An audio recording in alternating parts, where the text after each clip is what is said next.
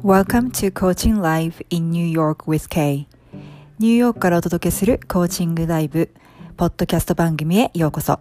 私が番組ホストのコーチ K です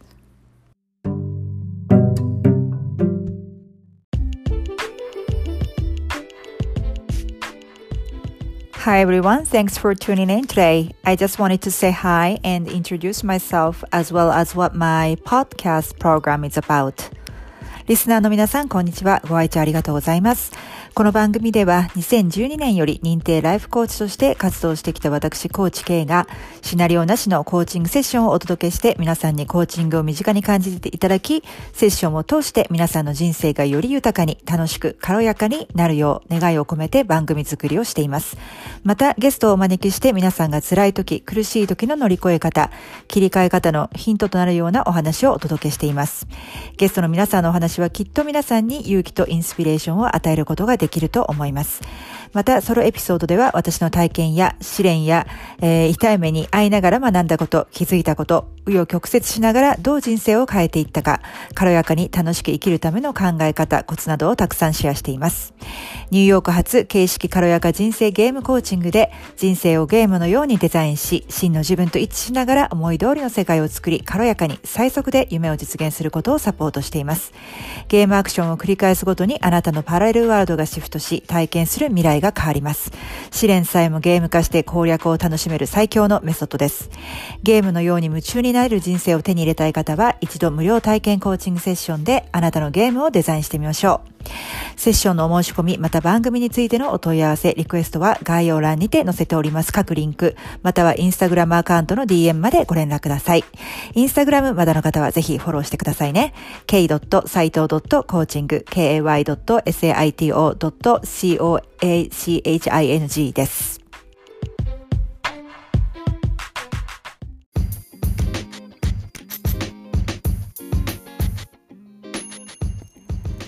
ここで一つお知らせがございます。今までウェブサイトからお申し込みいただいた方に、えー、自分らしく生きるための7つの秘訣という無料冊子、えー、プレゼントをさせていただいたんですけれども、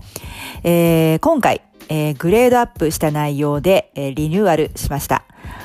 ちょっとエンディングの方でもお話ししてるんですけれども、もうもやもやのお持ち帰りはしない、一気に波動が軽くなる、自分らしく生きるための7つの秘訣ということで、えー、新しいバージョンで、えー、内容盛りだくさんでお届け、しております。えー、こんな方にお勧めしています。周りの人、事象に振り回されてる感がある。自分のやりたいことはいつも後回しでなんだか不満、満たされない毎日。家でいつも一人もやもやしている。自分がどう思うかより他人の目や評価を優先してしまう。自分らしく生きたいけどなかなか振り切る勇気がない。どこから始めていいかわからない。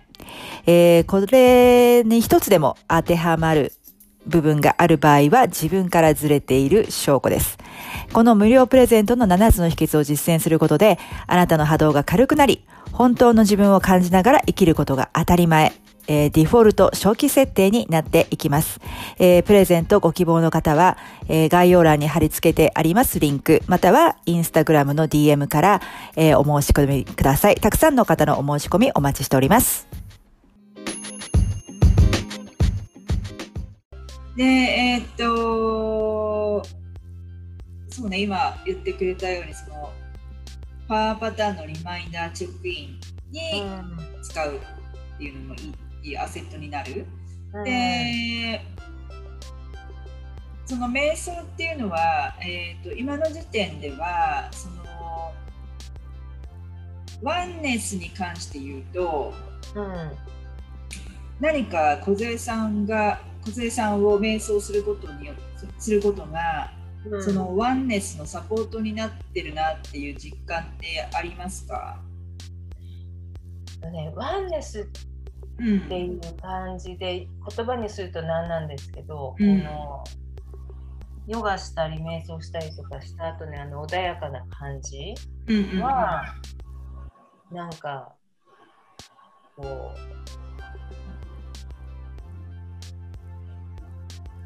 うなんかとつながってる感は？あはいはいはい。そうなんかとつながってる感は多分そう普通に生活してる時よりもある感感じはしますね。それをワンネスという多分言葉にしてしまえばワンネスなのかなっていう。そうだと思いますよ、それもね。うん、なるほどね、うん、うん、なんか自分よりも大きな存在とつながっているっていう感じ。うん、なんかそうそうですね。なんか自分が全体の一部みたいな感じだね。うん、うん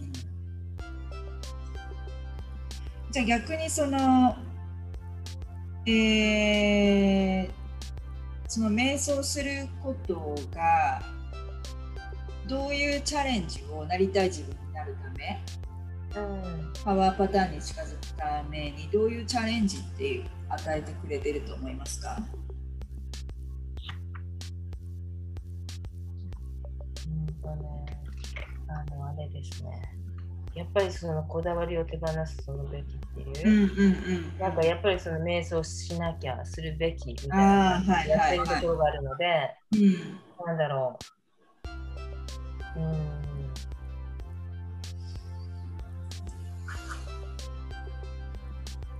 いやなんか結果を求めてる部分もあるじゃないですか、そのね、うんうん、だから結果じゃないんだけどねっていう部分この間もね、うんうん。うん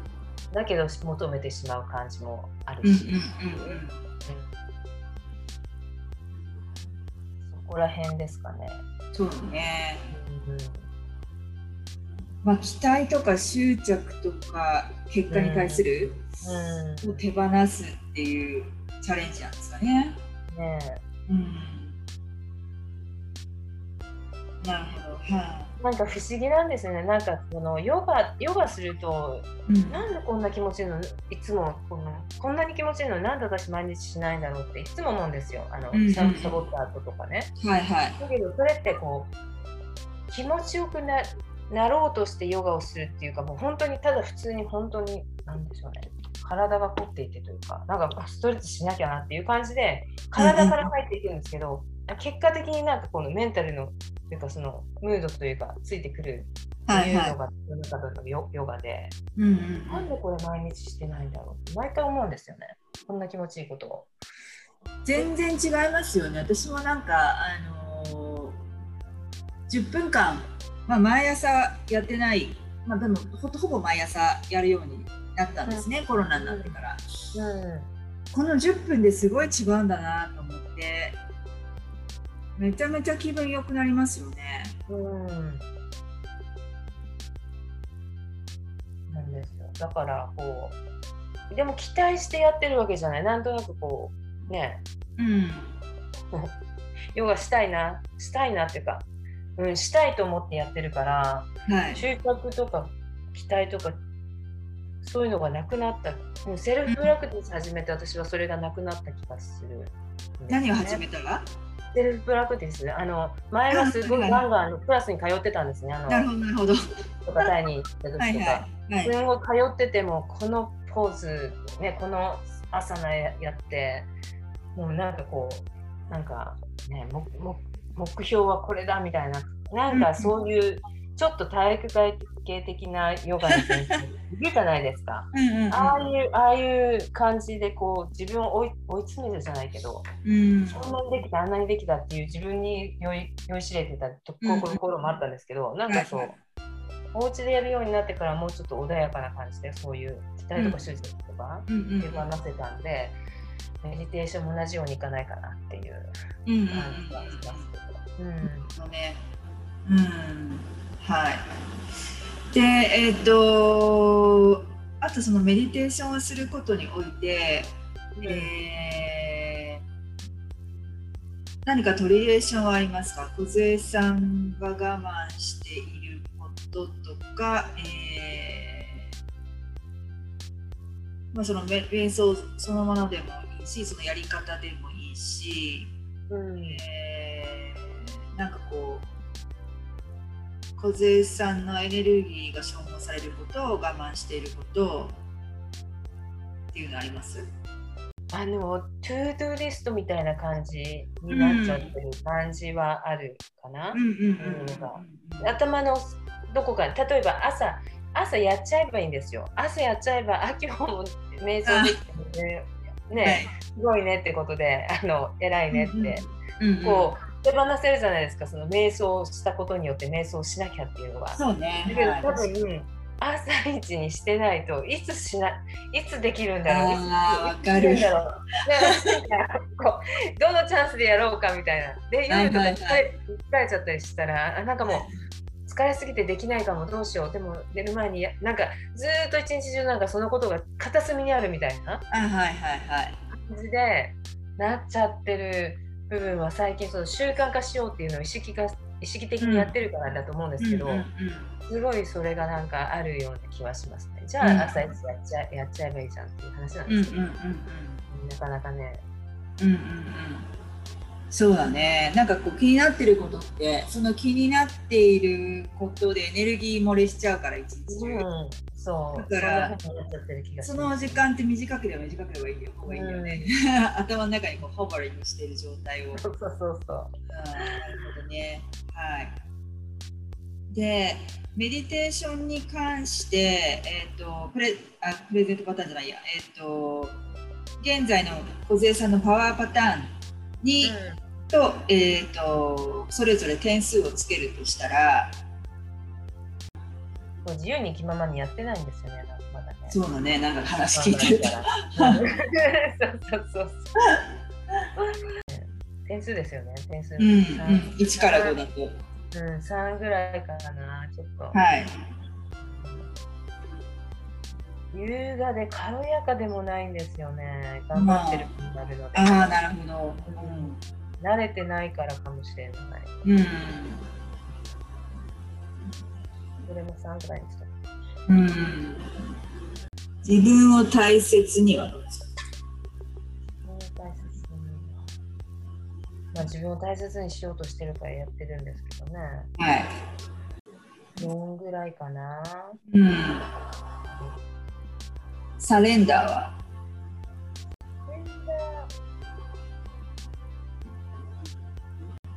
してないですね。してない。委ねてはないかも。ああ、なるほど。委ねてはないかも。どうなんだろう。うん。でも委ねたくてやってるから、はい。力を抜こうとしてやってるから、3ぐらい。はい。あと適所適材ですよね。適材適所。うん、ピンとこないから2.5とか、あ、やっぱりだけど。ちなみにその小杉さんのサクサクスアカデミーでは、うん、こういう瞑想とかヨガとかワンネスプラクティスっていうのはアクティビティとして行っているアカデミーだと思いますか？うん。ウェルカムですよね。うん。出たらいいんじゃないかなっていうのはありますけど。でこれプレゼントパターンをネーミングしてもらう前に、うん、えー、と聞きたいんですけどあの、はい、まあ今はその球にフォーカスしたりとか、まあ、パワーパターンを2枚チェックインとしていいんじゃないかっていう話が出てましたけども、えっ、ー、とこれを本当の意味での文字通りのワンネスプラクティス、まあその瞑想そのものは私はそうだと思うんだけどね、につなげていくには、どこをどう変えたら、そのワンネスを感じられるプラクティスになると思いますか？やっぱりその義務感をあなくした時かな。義務感を外した時。うん。うんでもまあ自分で選んでやろうとしてることから義務ではないはずなんだけれども、うんうんうん、まあね、うん、自分で自分に課しちゃってるそうそうそうそういうことです、うん誰も別に私にねしてください。やれって言ってないけどね。そうそう。自分でチューズしてやってるんだよね。そう自分で自分のチョイスですよ。そうなんですよ、うん、だからそれをそれをリマインド自分がしたくてやってるんじゃんってこと？を、うん、もっと自分にリマインドしていけばいいのかな？うんうんうんなるほど。はい。かもう本当にもうなんかさ、まあ、最初はちょっとストラグルするかったんだけどこう、うん、習慣化しちゃえば、うん、えいいのかなっていう、うんうんもう反射的にやっちゃうみたいな。うんうんこうこういう時はこうするよねっていう。うんうんうん。なんか最近ちょっとあのあのこの間から言ってたそのサプリみたいなのをこう飲むのを朝朝にしたんですね。なんか朝、はいはい。そうそう。なんかなんか布団をあげなきゃっていうのも私の中ですごいあってなんかあげないと朝が始まらない、夜の延長みたいになっちゃうからもうここ、うんうん。寝室をきれいにしてっていうところとそのうん。サプリ飲まなきゃ飲まなきゃっていうか飲みたいの飲む飲むっていうことを、が結構すごい最近習慣化したのではい。ここに結びつけてやれば、うん。うんうんうん。そうね義務そうすると義務感は外れるかもね。うん。うん。かなと思います。うんうん。できてきて新しいうん。比較的新しい習慣なんですよ。うんうん朝の。あはいはいはいはい。のであのプラスアルファでじゃあこ今週からは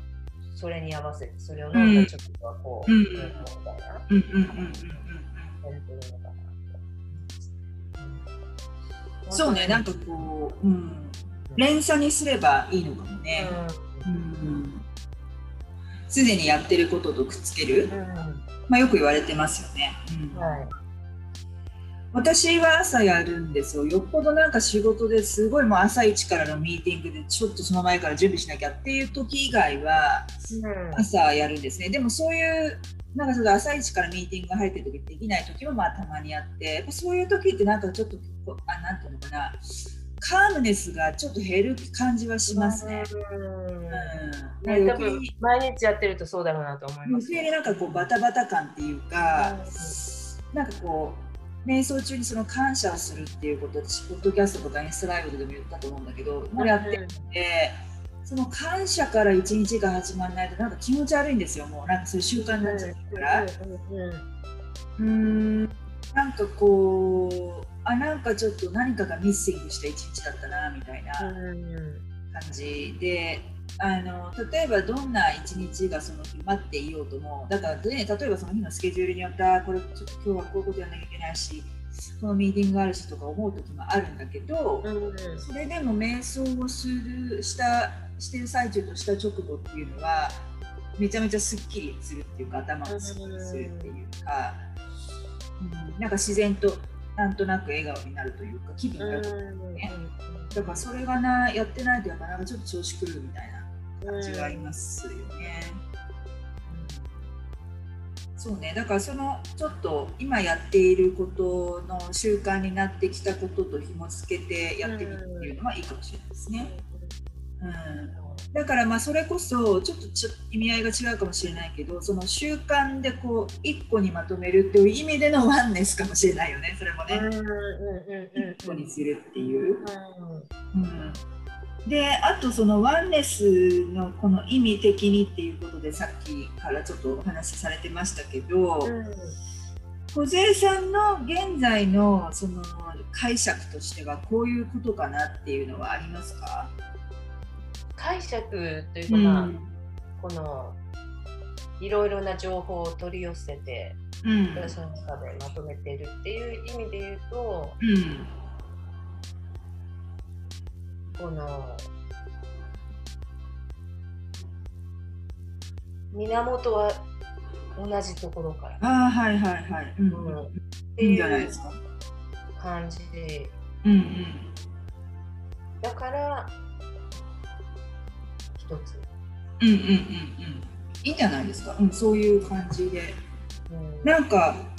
それはピンときてます？自分の中で。それがねそのなんかこうあなんか同じところから来てんだろうなまではあのなんかなんとなく、うなんとなくそんな感じがピンときてるのね、だけどその後のその後が続かない。なんか同じところなんかいる同じところからみんな来てるし自然もね、うん。人もうん。みんなって言うけれどもうん。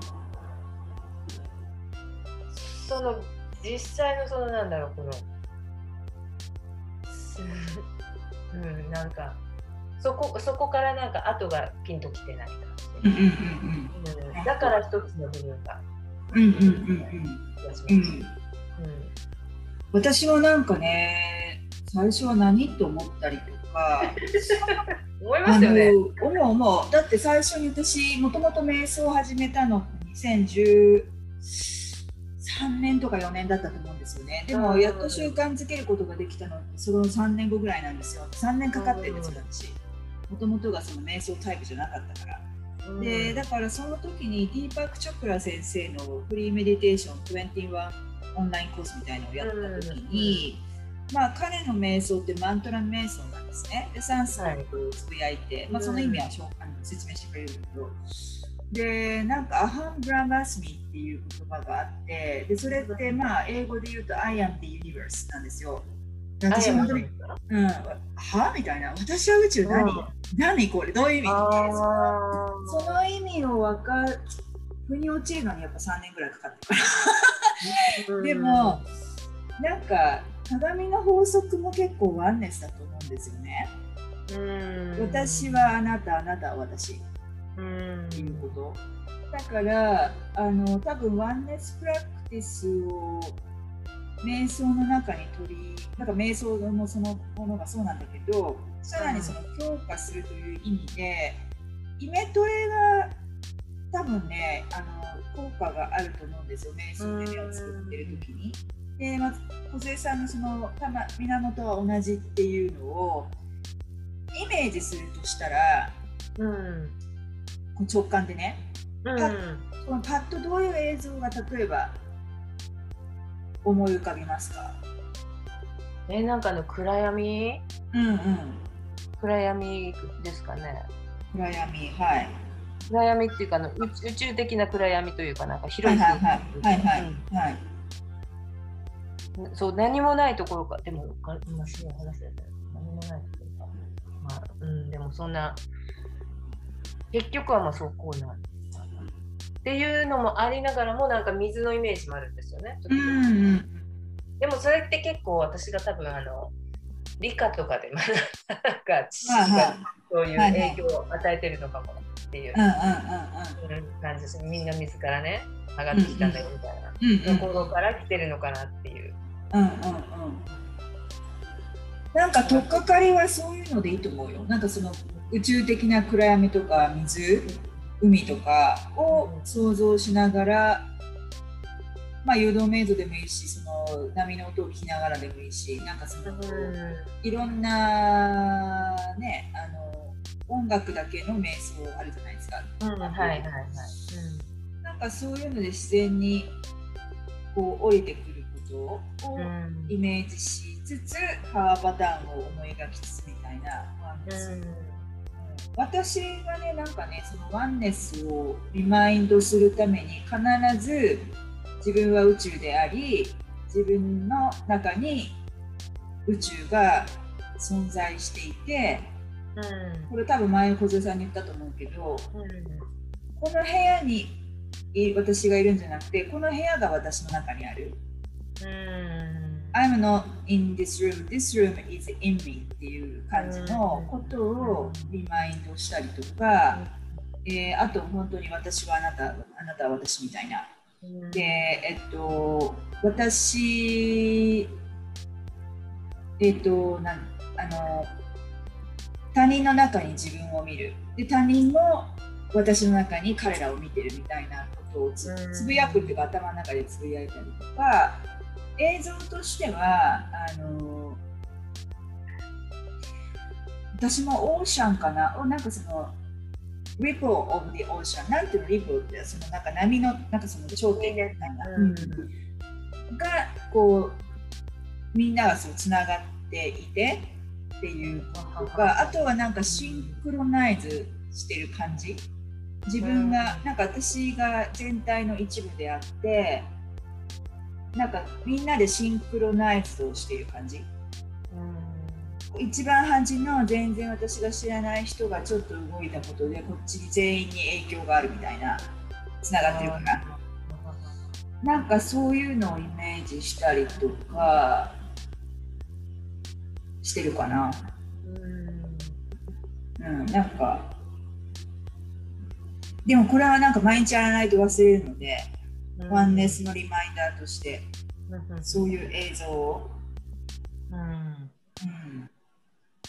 そうすると多分そのロジックでこう自分を納得させようとするよりも、うん、あのなんかコンセプチュアルに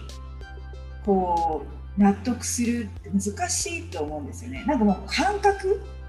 まあ確かにそうですね。うん、だからその映像から入ってなんかなんとなくこういうことかなっていうのがいいのかなと思いますね。うんね、イメトレいいですよね。イメージ,、イメージは結構そうですね、うんうんうんうん、やりやすいかな。うん、なんか自分を知ることが自分を知るってその自分軸っていう言葉今流行ってますけど、うん、えー、まあ、大事なんだよね。自分他の人と違う自分。だけどパラドックスなんだけど自分なんていうかな。自分をなくせばなくすほど自分を分かってくるっていうのもあるんですよね。なんかこう剥がしていくっていうか。うんうんうんうん。うん、なんかその自自自我をなくすってことですかね。だから、うん、うん、そうなんか全体に帰っていくっていう感じ。うんうんがすごいワンネスプラクティスにはいいんじゃないですかね。うん、はい。はい。そうやってみてください。じゃプレゼントパターンはちょっと考えてみてください。機会があった時に。はい。うん、はい。はい。感じですかね。はい。で、あとだからボディとテクノロジーが残っていて、もしボディ今日あのやってみたい場合は、うん、また連絡ください。はい。はい。ということで、えーと、最後にあの、まあ、もう一回あるかもしれないけど梢さんがこの12セッションを通して、うん、自分の中でその最初に決めた目的とかこのリニューアルゲームを始めよう、はい、始めたいと思ったことから考えて自分の一番大きな成長とか変わったことそしてそのリニューアルゲームで得たことと、納得のいく人生という点ではどのぐらい達成できたかっていうのをちょっと教えていただけますか？あはい。えっとねの時点では多分今の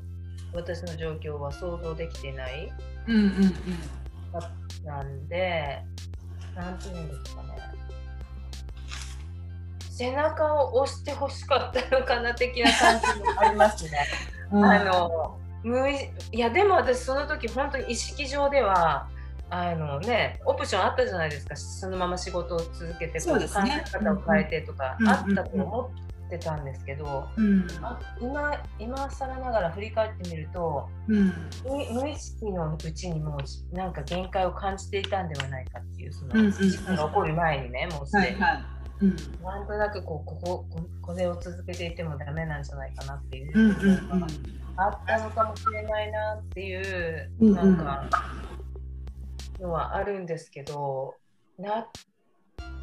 なんかね今私がすごく思うのがなんかこう、オプションがいっぱい見えてきた、はいはいはい、あるんですね。すごいなんかもう本当私の中でこう教えることが好きとか子供が好きとかいうのはもともとあったんですけど、はい、まその赤ちゃんのお世話がこんなにも楽しいとはっていうのは本当にやってみないと分からなかったっていうことなので、はい、やっぱ、やったことのないことをやるのっていいことだなっていう、うんうんうん、苦手な部分も見えてくるしあこれはちょっと違うなっていうのも多分見えてくる。うんうんうんそういった意味でもやっぱりトライアルエラーで、うん、今更なんですけどなんかそんな、ね、人生20年間多分、ね、社会人とかやってきて今更ですけどなんかこう、はい、可能性は見えてきたので、うんうんうん、なんかこうやってトライアルエラーしながらこの納得のいく人生をなんかだんだんとこう見出していくんじゃないかなっていうこと私の中でねこのコーチングしていただいてこうこうなんとかしてて、こういうのが見えていく。で今こういう納得のいく人生とかっていう感じでこうバーンってくるような感じで雰囲気があイメージをしてたんですね。ですけども、実際そういうふうにこうバーンって変わった部分もありますけどなんか結局はその納得のいく人生っていう部分にたどり着くにはなんかその、うんそれこそジャーニーを楽しまなきゃいけない。その旅を旅なんかこう、うんうん、なそのその現地に行く行くだけが目的じゃなくて行くまでの目的っていうその感じで、うん、少しずつ見出していくものなのかなって。その分かったりはしないのかなっていう。そうね。のはあるので、うん、こうあ焦るんですけどそこまで焦らなくなったっていうか私8月の予定なんて本当その何の仕事終わっちゃうんで何にも決まってないですよ。はい、だけどなんかまあうん。まあ、じゃあ何にもなかったら勉強するしかないからするのかなとかなんか思ったりまあなんか縁があれば何か仕事が入ってくるのかなとか、うん、うん、いう感じで。うんうん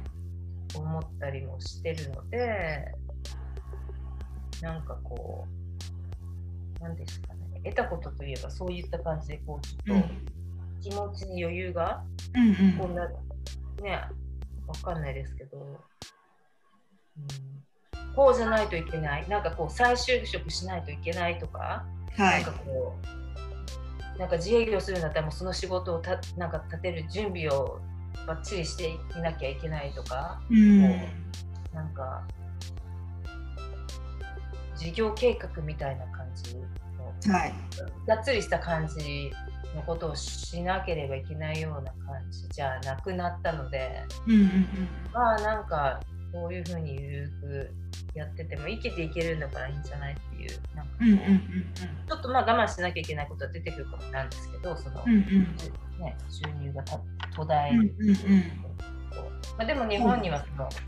せっかく保険に入ってたからその何安徳保険っていうのがあるんですよ仕事に出して、はい、それも別にもらってもいいのかななんていう、うん、その間じゃあゆっくりとこう立て直してとか、うん、余裕余裕が出てきた感じは、うんうんうん、気持ち的にあります、ね、うんうんうんうん、そうですねあのあとはなんかパワーパターンを意識できたのも大きいんじゃないですか？うんそうですね。なんかすごく12セッションで学ぶこといっぱいあったんですけどでいっぱいそのファイルとかも作ってたりしたんですけど、うん、なんかね覚えきれないじゃないですかその話してディスカッションして学んだことっていうのも覚えきれなかったり、うん、実践しきれなかったりっていうのがあるんですけど、うん、このパワーパターンのこのこの5つの言葉だけはこうもう だから何か行動するたんびに、うん、ここにこう振り返ってみるのも、だから私もその今日のセッションで自然のことについて振り返った時に、はい、ああなんドンピシャなだ。からそうかみたいな感じでなんかこう、うんうん、今まで意識してなかったからこと、はい、言語化もしてなかったけれどもあ自然ってそういうのを私に与えてくれてるんだとか、うん、の中にこうだからこういう気分でいるんだっていう、うんうん、納得が腑に落ちるとこう身につくじゃないですか、その学ぶっていうよりも、勝手に身についていくんで、はい、それはすごく大きかったかも。うんうんうん、あとなんかいくつかのセッションでやったけどその自分の自分に対するそのリマインダーじゃない問いかけあったじゃない？でそれリマインダーアプリに入れるとか、うん、うんこれなんかこだわる必要あるんだっけ？なんだっけ、うん、なんかそういうやつ。どうでもよくないみたいな。感じあそうそうそうどうでもよくないっていうのもまあ手放しを加速させるうん。よかったし、うん、であとその自分のやっぱり特になんか例えばすんごい具体的に何ヶ月以内にこれを達成したいとかいう、えのが特にない場合えそういうのがない場合は特にこの環境自分のとりあえずいる環境身を置く環境を整え整えていくっていうのはどう感じました？なんかね多分そのつながってるんだよっていうのあったじゃないですか、うん、その一つの環境を整えたら他のところにそれこそリコ,、ね、エフェクトみたいな感じでこう、ね。うん、なんかこう波のようにね、うんうん、どっかでつながってるんだろうなっていうのは、うん、あの実感があるので、うん、なんかこう本当私おまじないとかおまじないっていうかな実は私小学生の頃から好きだったんだって思い出して、なんか最近ね、この小銭とかを磨くとなんか運が良くなるよみたいなやってやったらめっちゃ気持ちよかったんですよ。それでなんかこんなそのなんていうんですかねもうたかたかがそんねたかがと思えばそうなんだけども、うん、なんか。半信半疑だとしてもなんかこれやってみたらあそれやってみたら気持ちよかったからそれがもし次につながるんだったらいいじゃんみたいな感じで、実験ですよね、あこれやってみたらどうなるんだろうみたいな感じで、結構なんかね YouTube でいろんなこと言ってる人いらっしゃるじゃないですか。はいはいはい、ああいうのも「え何?」とかっていうなんかこうぎぎ疑う気持ちで見るんじゃなくて、うん、そんなことそんなこともあるんだみたいな感じで、はいはいはい、やってみようかっていう、うんうんうん、なんかこう軽軽さ、はいはいはい、未知なこと？誰もわからないじゃないですか、うん、そんな本当に小銭を磨いたら本当にそんな金運が良くなるのかっていうの分かんないじゃないです。か。だけどもそのなんかおまじない的なことに関しても、うん、なんかこうまあやってみたらいいんじゃない？ですか。うんうんうんうんそう私それもね一つのフィードバックとしてありますね。なんかその実験に対するさっきも言ったけど、うん、なんかオープンになったって感じ？あの、うん、前の2シーズンに比べると、うん、でなんかそのとりあえずやってみようっていうのも自分に対する投げかけとして作ったじゃないですか、前に、うんうんうん、そうそう。そういうだから身構えないで軽いノリでいいんだよね。実験だったら何でもできるじゃんみたいな、うん、うん、そうそうそう。それ大きかったんじゃないかなと思いますね、うん、うん、あとはあれですよね。私もあの自分で自身でポッドキャストを公開した時編集中とか公開したんですけど、やっぱり結構いいこのなんだろうリフレッシュっていうかその思あのレビューにもなりませんでしたか？自分で聞いてみて。確かに。そうですね、うん、なんかこうね最初の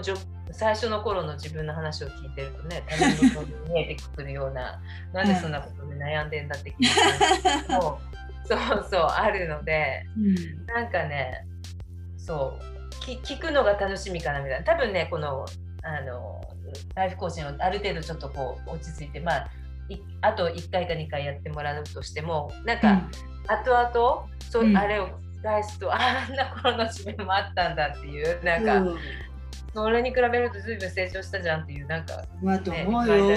だってたかが4か月でしょそれでの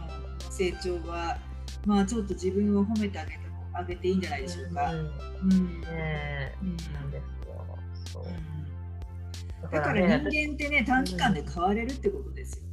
うん、確かに。だから私、本当思い出せないですよ。あれ、なんで私、あの、K さんに急に、急にお願いしようと思ったんだっけっていう、なんか最初の部分とかがもうなんか、思い出せないぐらい、うん、なんか、多分、何なんでしょうね。急にそうだって前も言ってくださってたじゃないですかそのポッドキャストのことは。私がお願いする結構前から。だけどその時はなんかこうやっぱだからタイミングなのかなっていう。なんかこれといったタイミングが来たからいい感じにできるようになったのかなっていう、そうですよね。で結構そうそうそう。あのそれで突然ねあのご連絡いただいてでなんかもうすぐにでも始めたい感じでしたもんね。そう。なんかやると決めたら早いんですよ。うんね。うん。じゃなかったね一番そのタイミングがあったのかもしれないですね。ね。だからそう考えるとその自分がなんでそもそも始めようと思ったのかとかその自分の最初の頃の録音を聞いてるとなんでこんなことになったのと思うっていうことはっていうことはその人生のいかなる地点においてもその時はやっぱりどうしてもそのドラマの中心にいるので、うん、見えないんだけど結局過ぎてしまえば全て夢っていうかね。ねいろんな人、うん、いろんな人がいろんなとこで言ってるけど通過点に過ぎないので、うん、あのー、なんか英語では This shall pass, this will also shall pass っていうじゃないですか。だからそういうことなんだよね。そんな深刻にならなくていいっていうか。か、うん、うん、そうそうそうそうなんかそういうことも気づけたんじゃないかなと思いますね。うん、はい、わかりました。ありがとうございました。めちゃめちゃ私も楽しかったです。毎回ね、いろんな環境でできたし、はい。梢さんの新展開を聞くのも面白かったし、いろいろ展開があったからね。そうそうねえ、うん、思いますね。はい。ね本当にあの梢さんはすごい大事なリピーターさんでもありなんか、ね、お互いもう2013、4年ぐらいから知ってるから、ねね、トラストっていうかお互いのこう信頼感があって、うん、よかったです。ありがとうございました。ありがとうございます。ええー、はい。えー、っと、なのでまたね、あのご連絡ください。ちょっといろいろこれを踏まえて実験を自分のペースでされてみて。そうですね。うん、そうですね。多分このちょっとダイジェストして見たら見えてくるところもきっとあると思うので、ね、なんか中途半端にやりかけた環境とかもあるじゃないですか、その銀行のこととかね。そうそうそうなので、そういった部分もなんか整えていきつつ、なんかこう、振り返っていって、うん、アップデート、常にアップデートしていくものだと思ってるので。そうそうそうね。環境を整えるの大事でまあ時間がかかるんだよねなんかこうセッションで期間が決められ決められているから、ちょっとあの1週間に1回にその位置環境とかってまあちょっと人間関係だけは何週かやったけど、でも実際はもっと時間をかけてもいいコーチングなんだよねこれってね。ですよね。それでた多分それで9つの環境を多分1年ぐらいかけて整えていくっていうのが多分無理なくかんあの何ソロにできるような感じなのかなって自分自身では思います。私多分自分自身でも1年ぐらいかかったと思う。最初にやった時、うん、ですね。まあ、でもね逆にその間が空きすぎるともうなんか忘れちゃったりするじゃないですか。確かにね、うん、だからまあねちょっと詰め込まなきゃいけないっていうのがあったかもしれないですけど、うん、でもね、はい結局なんか実践していくのは本本人というか私なんで、うん、はい。わかりました。じゃあまたあのご連絡お待ちしてます。すね、はい、ボディボディとテクノロジーの部分で。うん、なんかそうなんですよ。私やっぱそういうあのなんかあと2つあるんだと思うと多分気になっちゃったりなんででいつか連絡すると思うんですけどちょっとあの今はその他の他の環境ちょちょっとねそうだね。うん。はい。りました。はい。はい、じゃあまた、うん、あのその機会を楽しみにしてはい、それまで、はい、あのー、まあ、体に気をつけていろいろまだね、はい、そうですね。ない状態なんで、うん、はい。はい。じゃあとりあえずここで一旦そうですね。はい。うん、ありがとうございました。はい、ありがとうございます。はい、失礼いたします。はい。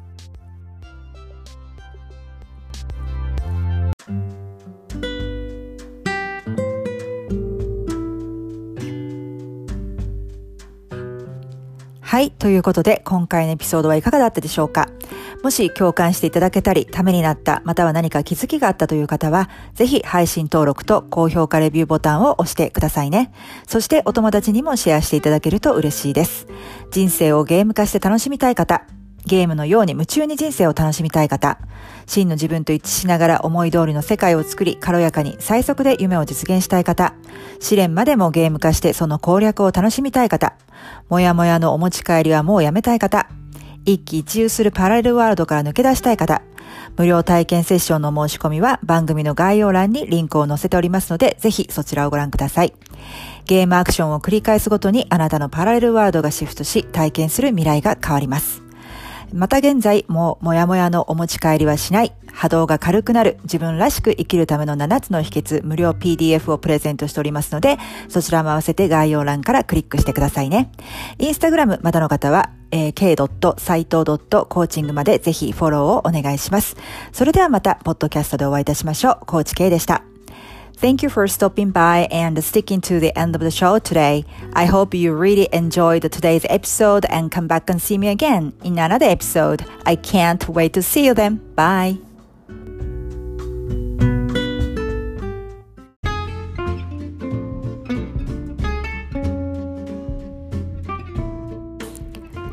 Hi everyone, welcome back to my podcast, Coaching Live in New York with Kay.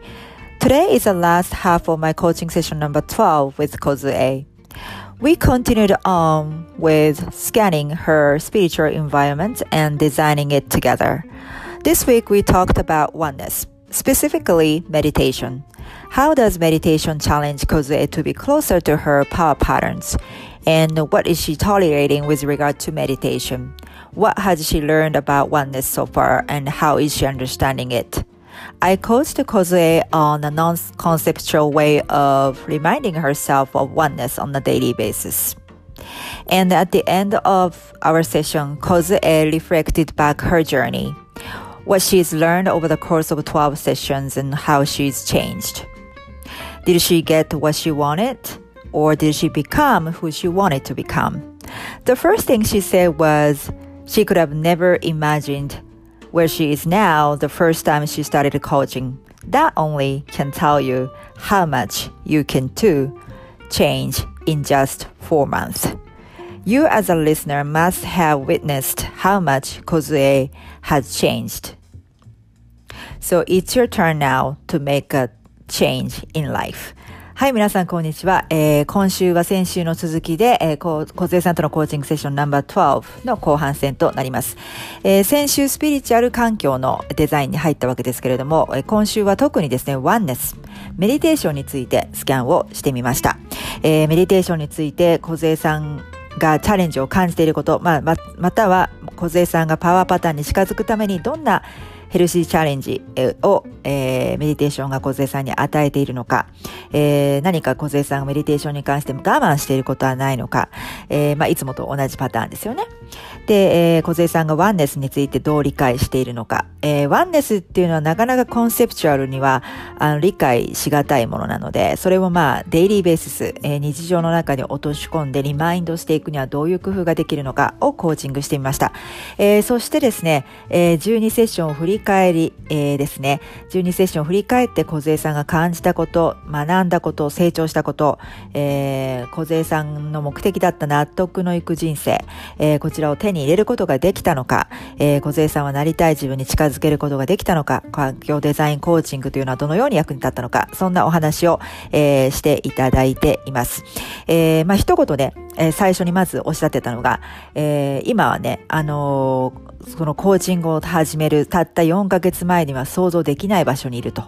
えー、これを聞いただけでもね、人って、えー、4ヶ月で、たった4ヶ月で変われるんだってことを皆さんも、えー、納得していただけるかなっていうふうに思います。えー、ずっとね、12セッションお付き合いいただいたリスナーの皆さんも、小杉さんがどれだけ最初の頃から、あの、変化したのか、えー、そんなことを一緒に、えー、体験していただけたのではないのかなと思います。えー、次は皆さんの番です。えー、次はあなたの番です。えー、人生に、えー、変化、もたらしたい方、変わりたい方、なりたい自分に近づきたい方、えー、環境デザインコーチング、えー、人生ゲームコーチング、ぜひ、えー、まずは無料体験セッションでお試しください。えー、小杉さん、あの、引き続きね、あの、何個か余っている環境の、えー、セッションを、えー、継続したいということで、また戻ってまいりますけど、とりあえず、えー、これで12セッション一通り終わりとなります。今までありがとうございました。